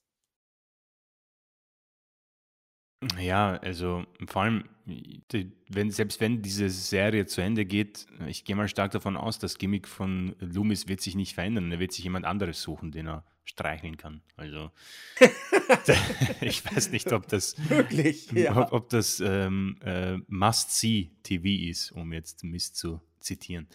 Ähm, grundsätzlich auch nichts Neues bei Seth Rollins, ähm, hat sich auch irgendwie ein Mikrofon geschnappt, hat gesagt, er wird der King of the Fight Pit und Red, äh, Matt Riddle besiegen. Ähm, auch ein Match, das wir uns wohl erst bei der Preview sparen werden, auch wenn, glaube ich, jeder von euch, der regelmäßig zuhört, weiß, was wir davon halten. Da hat diese Promo daran auch nichts geändert. Daraufhin hat Seth Rollins Rey Mysterio besiegt in einem ganz ordentlichen Match. Darf man sich gern anschauen. 18 Minuten. Ähm, man hat hier auch erneut den QR-Code gesehen. Ähm, darüber haben wir letzte Woche gesprochen. Darf man sich gern anschauen. Gibt genug Videos auf YouTube und man kann sich unsere Meinung dazu auch nochmal anhören, weil ich möchte euch ungern mit gleichen ähm, ja, Sätzen oder Phrasen langweilen.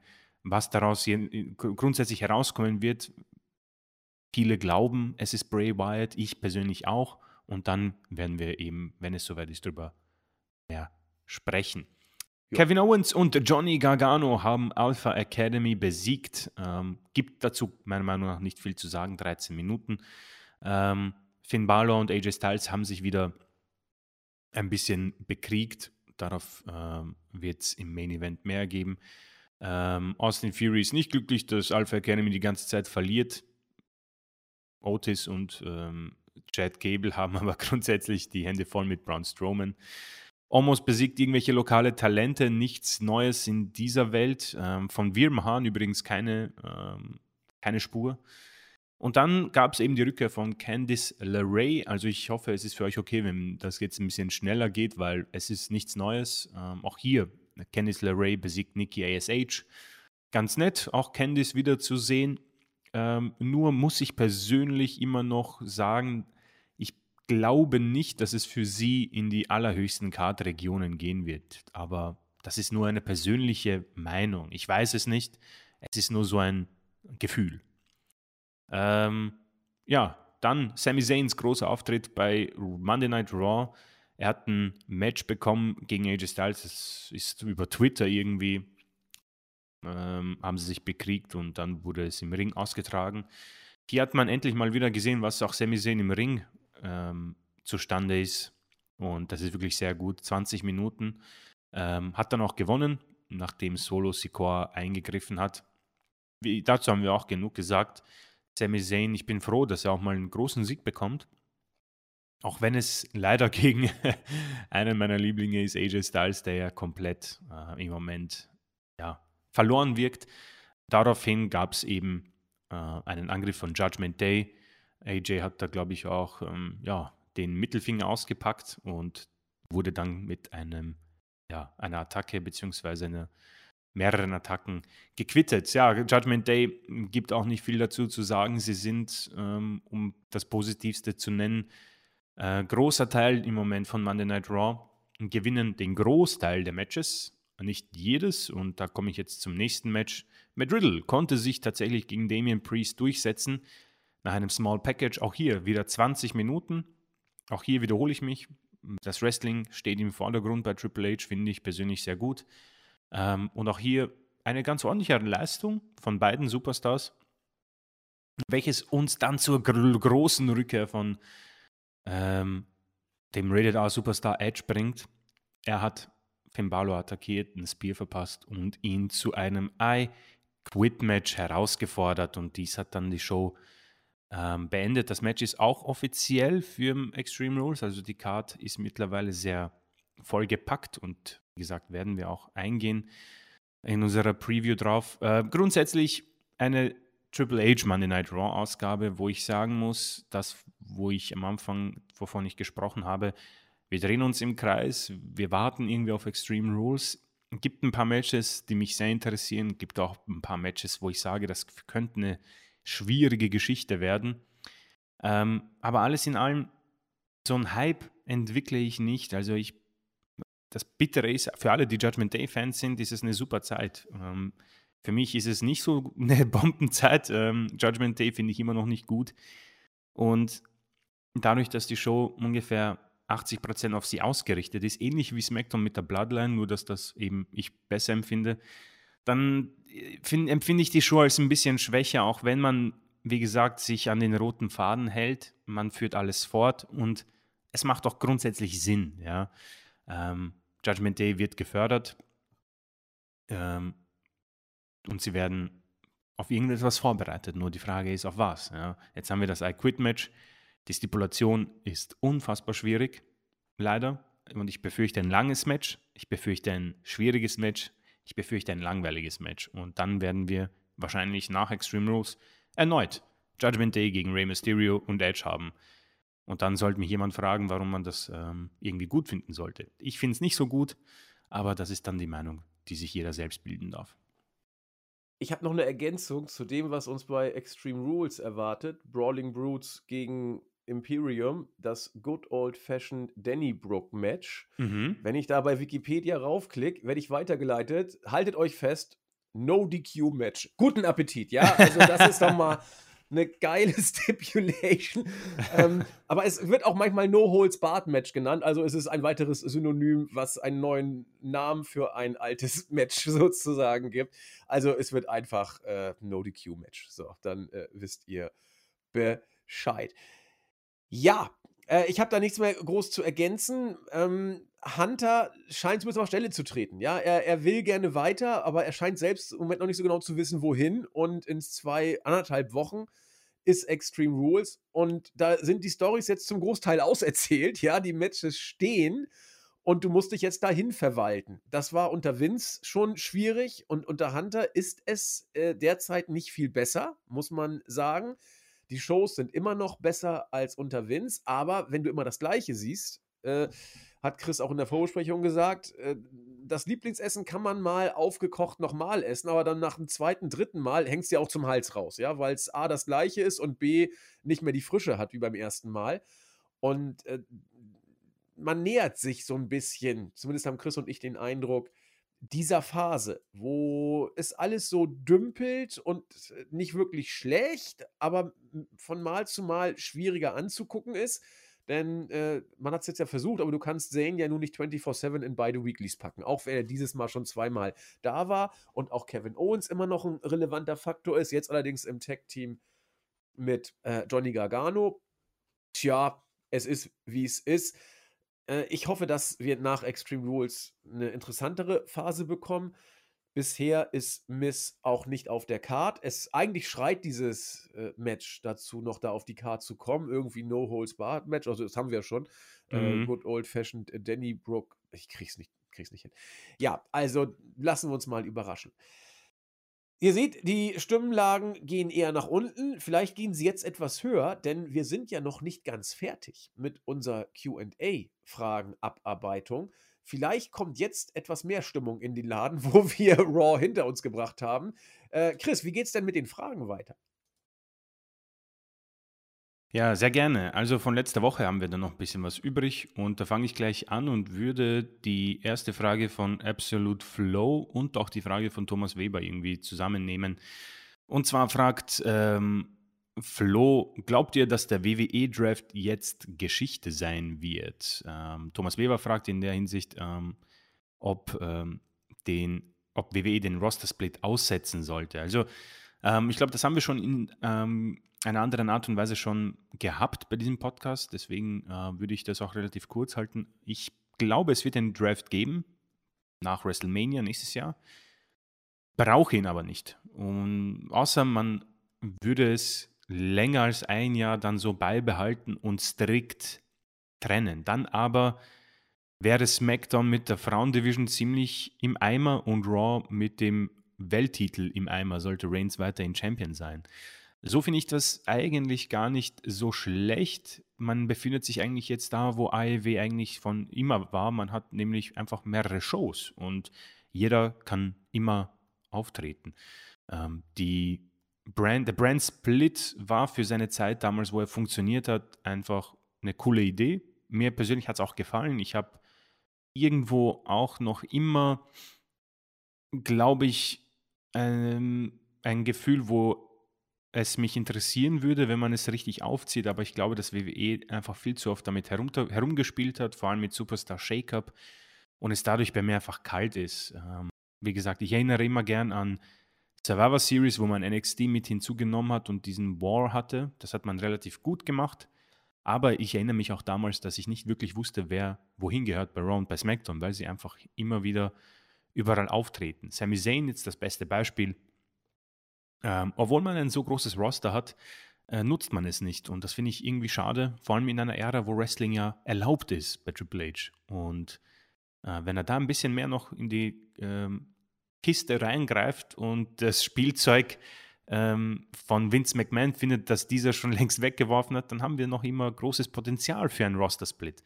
Aber wie gesagt, ich persönlich glaube nicht mehr daran. Ich will ihn auch nicht mehr sehen.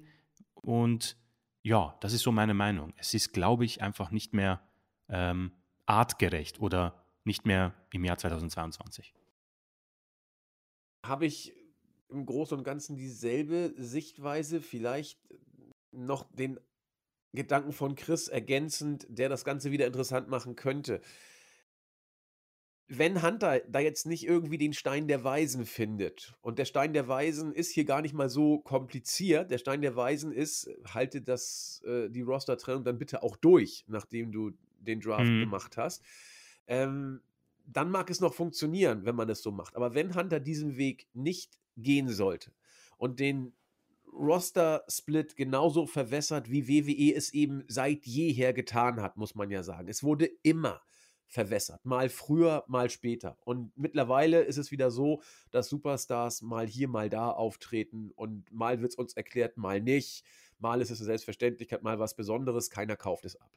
Vor dem Hintergrund glaube ich, dass der Draft so sicher ist wie das Arm in der Kirche. Aber, und wie gesagt, es sei denn, Hunter macht eine tolle Innovation in diesem Bereich, man bei WWE den Draft vielleicht einfach sieht als äh, etwas, von dem man sagt, super, jetzt haben wir ein 54. der Shows fürs Jahr mit diesem Aspekt schon mal abgefrühstückt. Dass du sagst, okay, ich muss ja 54 Raw-Ausgaben muss ich hinkriegen oder 54 SmackDown-Ausgaben und wenn wir so einen Draft machen, haben wir schon mal eine Woche des Jahres gefüllt. Egal womit, Content, Hauptsache Content. Also ich glaube einfach, dass WWE den Draft nicht als etwas sieht, auf dem man aufbaut, sondern als etwas, was du für eine Woche mal bringen kannst, hast du die Show gefüllt und danach kannst du es eh wieder aufweichen. Wenn man es so macht, gibt der Draft überhaupt nichts, weil er null mehr oder Aussagekraft oder Wert hat. Und dann kannst du ihn auch abschaffen oder du nimmst es eben als etwas, was du einmal die Woche oder einmal im Jahr so rausballern kannst. Und da, wenn man es so sieht, bin ich bei Chris. Vielleicht aber gibt Hunter dem Ganzen ein bisschen Stringenz, dann ist es vielleicht wieder auch interessanter, sehe ich aber nicht. Und deswegen sehe ich es im Ergebnis wie Chris. Mhm. Ähm, ich würde auch gleich die anderen beiden Fragen von Flo noch mit hineinnehmen. Äh, wird Hunter die Gimmick-Pay-Per-Views reduzieren und was haltet ihr vom neuen Survivor Series-Konzept Wargames? Ähm, um, also ich hoffe, dass wir keine Gimmick-Pay-Per-Views mehr haben. Ich finde sie nicht gut, ich finde sie eher schwierig und störend. Ich bin halt, aber das ist, glaube ich, ein bisschen noch ein persönlicher Charakter. Ich bin ein Freund davon, dass Storylines, die quasi eher persönlich sind und brutal sind, ein Gimmick bekommen können, das nicht an einen, Okto äh, äh, an einen Monat gebunden sind. Heißt, keine Ahnung, Kevin Owens und Austin Fury mögen sich nicht. Wenn die das Ganze nur in einem Hell in a Cell Match lösen können, äh, dann kann das hoffentlich jederzeit möglich sein und nicht nur im Oktober, wenn Hell in a Cell stattfindet, ungefähr, oder wann auch immer Hell in a Cell stattfindet. Das finde ich irgendwie störend. Und es hat für mich auch das Konzept Hell in a Cell, das, die gute Stipulation Hell in a Cell, für mich komplett umgebracht. Und das Wort nehme ich absichtlich. Das, das, dieses, diese Stipulation ist für mich tot. Auch wenn Rhodes und Rollins es irgendwie ganz gut hinbekommen haben, das, das ist für mich tot. Vor allem, weil man es auch irgendwie rot angestrichen hat. Das ist für mich irgendwie so kindisch. Ähm, auch raus mit TLC, raus mit Extreme Rules, raus mit dem ganzen Schrott. Das muss nicht sein. Es wirkt dann zu ähm, geforst. Ich habe jetzt das deutsche Wort nicht. es wirkt zu sehr forciert. Forciert, ja, super, vielen Dank. ähm, ähm, Wargames finde ich klasse, habe mega Lust drauf, fand ich richtig cool, weil muss sagen, bis auf ein oder zwei Wargames-Matches bei NXT und das waren die letzten beiden, glaube ich, habe ich alle unfassbar gut empfunden. Und vor allem unter Triple H kann das, glaube ich, ähnlich gut werden. er hat ja auch angedeutet, es wird vor allem nicht irgendwie zusammengewürfelt, sondern es wird Sinn und ein Konzept haben. Deswegen, ähm, darauf freue ich mich. Wargames kann gern ein Teil von Survivor Series auch bleiben, weil auch dieses Konzept für mich ausgestorben ist, dieses Elimination, Traditional, was auch immer Match. Ähm, das kann meinetwegen bleiben, weil Wargames nicht wirklich eine Stipulation ist, die jederzeit auch genutzt werden kann, wegen diesen zwei Ringen und alles. Aber bitte weg mit allen Schrott-Gimmick-Pay-Per-Views. Äh, ich habe differenzierende Antworten dazu und sie decken sich beide nicht in Gänze mit dem, was Chris gesagt hat. Grundsätzlich bin ich zwar auch bei ihm, dass ich diese Gimmick-Pay-Per-Views nicht mag und ich brauche sie auch nicht, denn sie sind, wie Chris sagt, äh, too forced, ja, also zu forciert.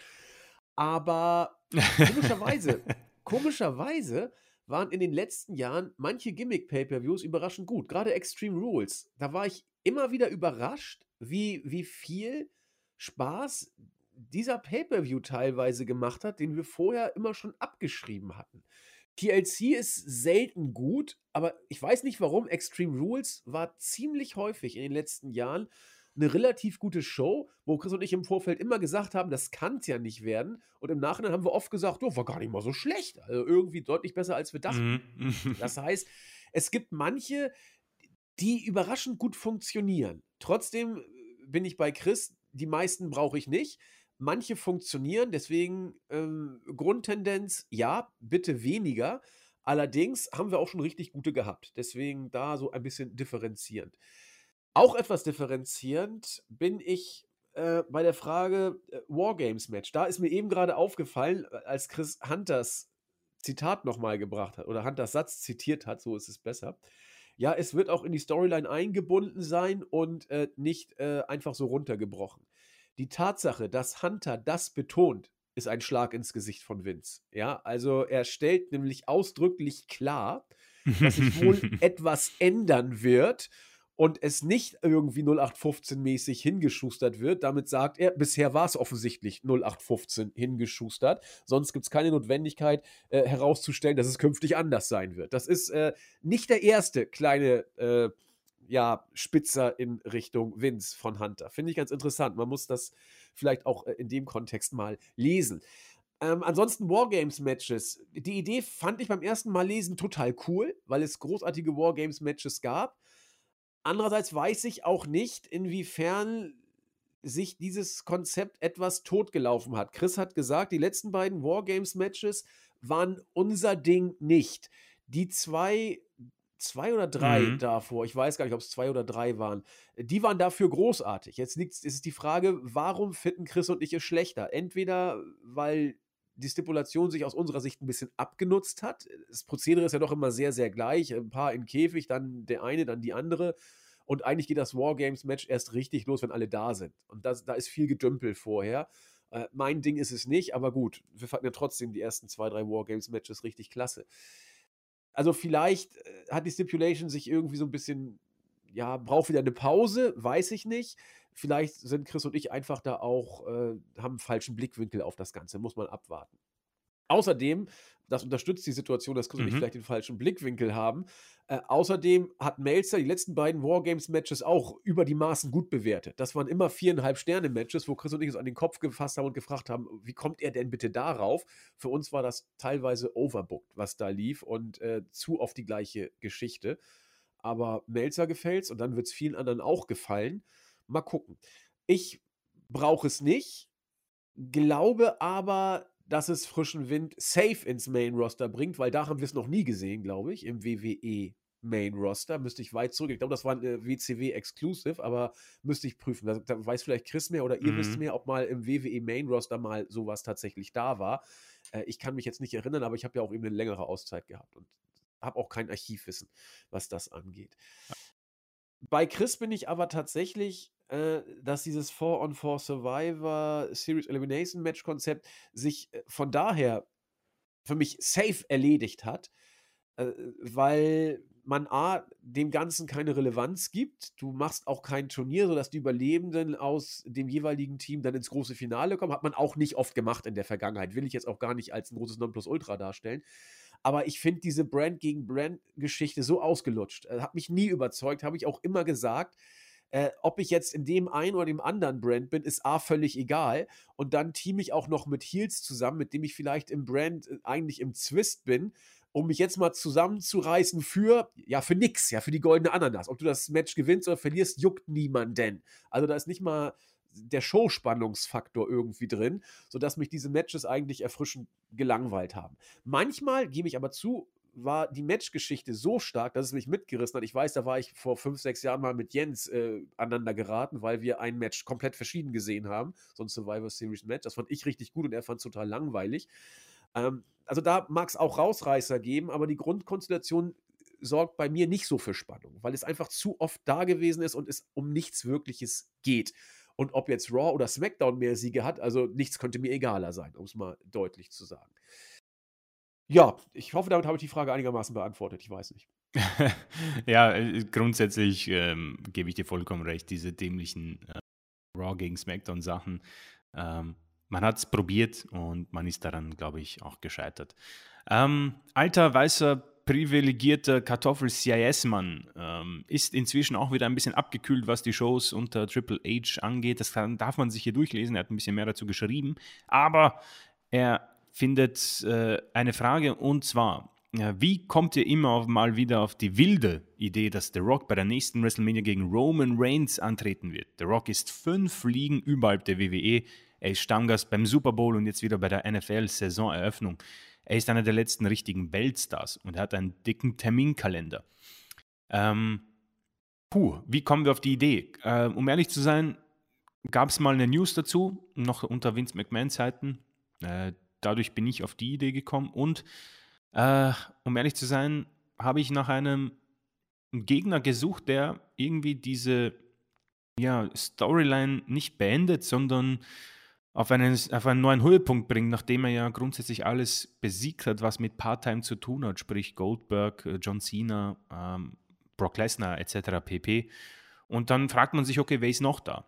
Und da kam natürlich The Rock in den Sinn, ah, The Rock ist ein großer Weltstar, hat er auch so in, seinem, in seiner Frage betitelt, aber auch natürlich die Familiengeschichte, die man wunderschön erzählen könnte. Mittlerweile bin ich auch in dieser Hinsicht eher abgekühlt. Ich sehe es irgendwie nicht 100% sicher, aber ich kann mir immer noch vorstellen, dass Triple H oder WWE es schaffen könnte, Rock zu überzeugen. Ich weiß nicht, wann diese WrestleMania, Hollywood WrestleMania ist, ob es 39 ist oder 40, keine Ahnung. Ich kann mir gut vorstellen, dass man Rock dazu bewegen könnte. Ähm, aber es ist bei mir 50-50. Ähm, ich hoffe, das beantwortet die Frage. Keine Ahnung. Es ist irgendwie einfach so in den Sinn gekommen. Es würde storyline-technisch irgendwie ganz gut hineinpassen. Ähm, aber langfristig macht das Match auch nicht so Sinn, weil Rock wird den Titel nicht gewinnen, sollte ihn auch nicht gewinnen, um Gottes Willen. Es gab auch schon irgendwie so die Idee, dass gar kein Titel dann bei diesem Match am Spiel steht. Wäre auch etwas enttäuschend. Ähm, deswegen ähm, würde ich das so beantworten. Ähm, News von uns und ein bisschen ein Gegner, weil grundsätzlich fast niemand mehr übrig ist, um Roman Reigns zu zitieren. Ja, äh, ergänzend von mir zu dem Punkt, wie kommen wir darauf, immer wieder auf The Rock zu sprechen zu kommen?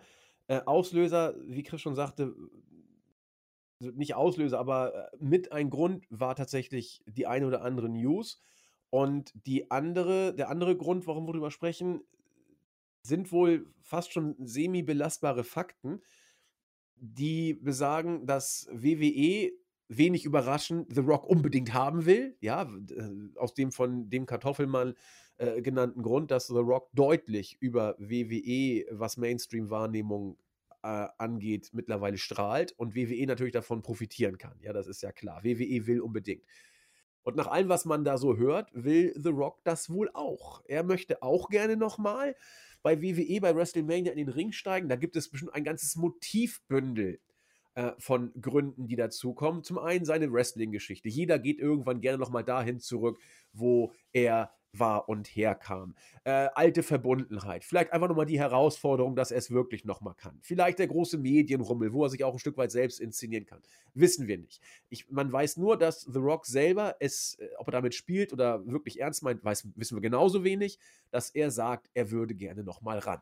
Die von Chris eben äh, angesprochene WrestleMania in Hollywood ist die im kommenden Jahr, also ein gutes halbes Jahr. Dann geht es los mit der äh, WrestleMania in Hollywood. Also da müsste man jetzt langsam Nägel mit Köpfen machen. Äh, Dwayne Johnson wird auch nicht jünger, muss man dazu auch sagen. Das heißt, man müsste dann jetzt langsam mal boah, ich glaube, der, der, der, müsste 50 werden. Ich will es mal prüfen.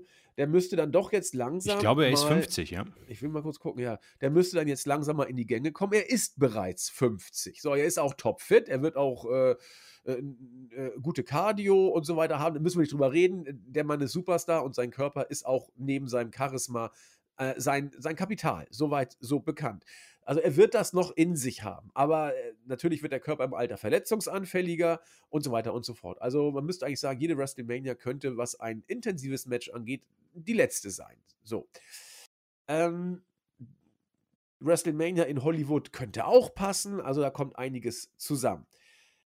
Dass da natürlich auch viel Spekulation und äh, wenig Belastbares ist, ist auch klar. Ja, also wenn wir von The Rock als potenziellen Gegner von Roman Reigns sprechen, dann ist das auch nicht als etwas, was wir als, äh, sag ich mal, höchstwahrscheinliches Szenario hier in den Raum werfen, sondern eher ein, sollte man auch noch im Hinterkopf haben, könnte passieren, auch wenn wir es nicht als die wahrscheinlichste Lösung ansehen. Also, wenn ich mich festlegen würde, würde ich sagen, 80 Prozent, 85 Prozent Cody, der, der derjenige ist, gegen den äh, Roman Reigns antreten wird.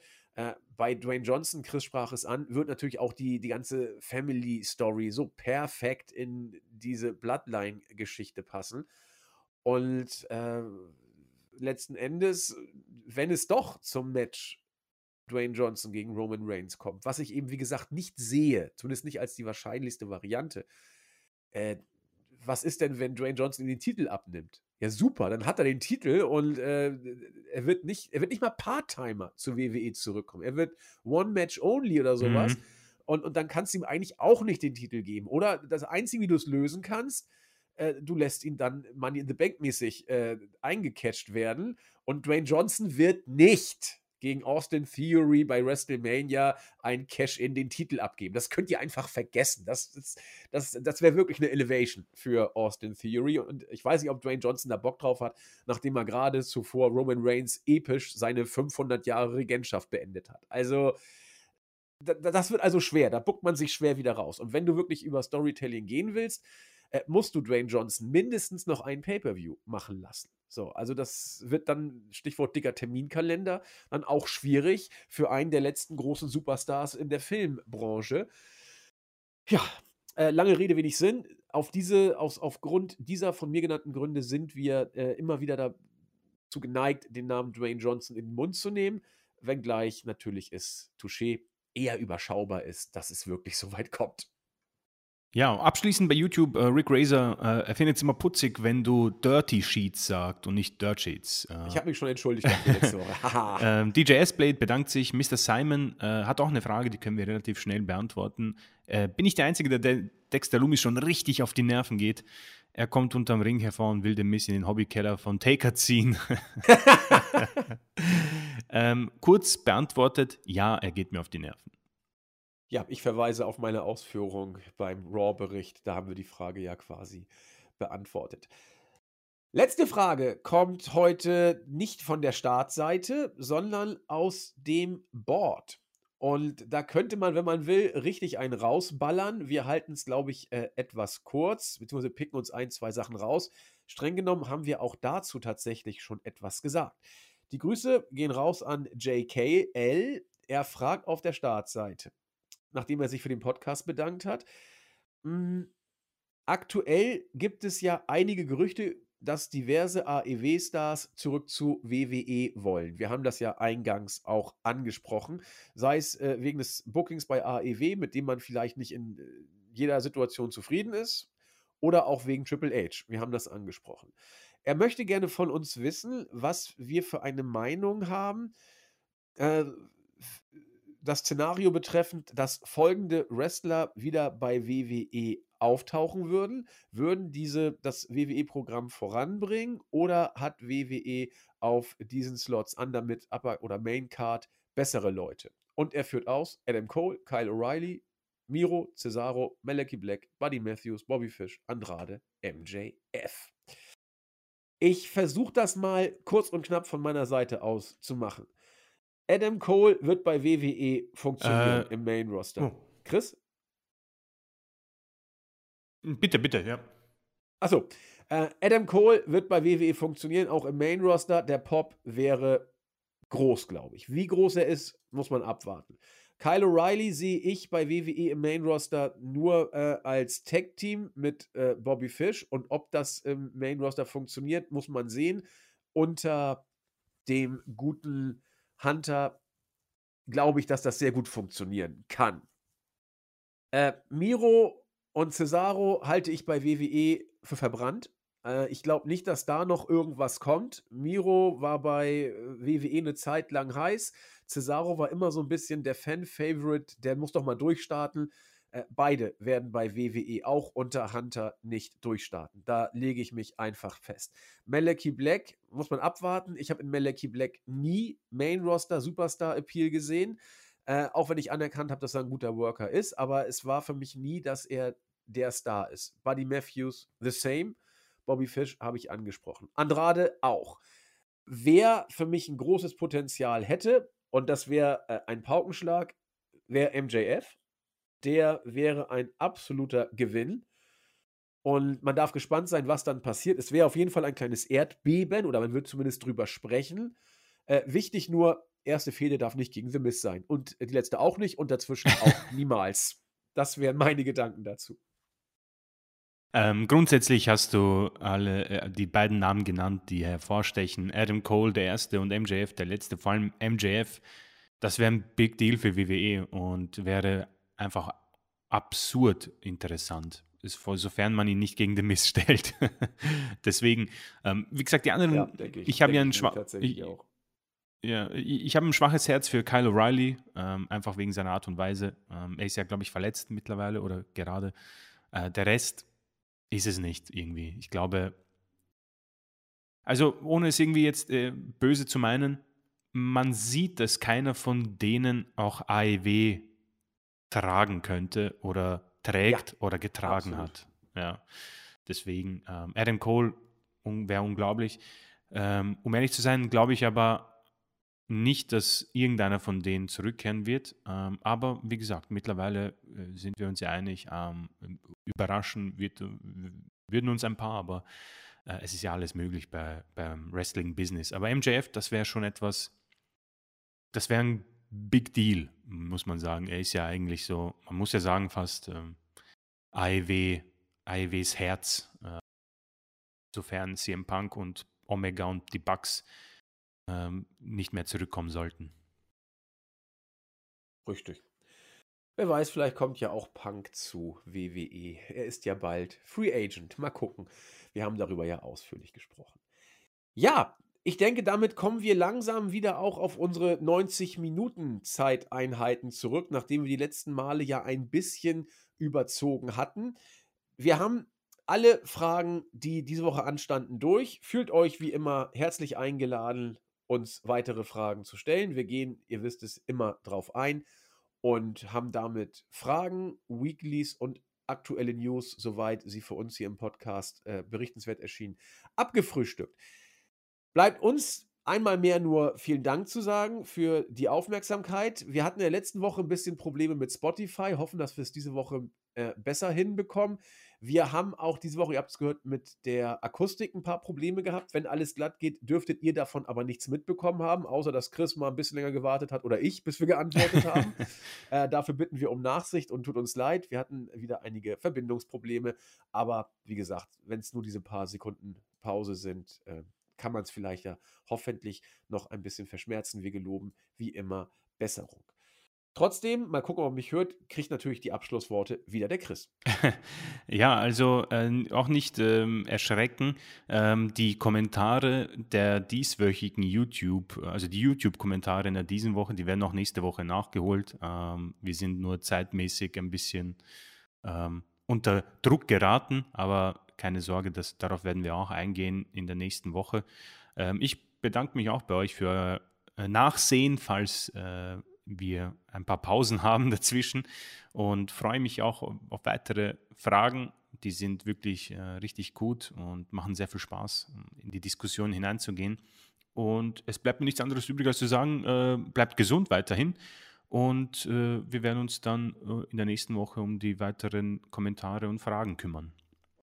Genau. Nächste Woche haben wir ja auch dann die Preview auf Extreme Rules. Das heißt, wir werden die Matches durchgehen und haben dann hoffentlich auch noch wieder ordentlich Zeit für Fragen.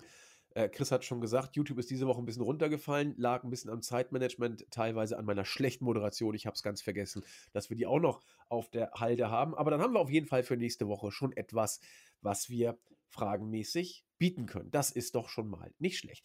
In diesem Sinne, kommt gut ins Wochenende, bleibt fröhlich, bleibt gesund. Wir freuen uns auf euch nächste Woche. Reinhauen. Tschüss. Ciao.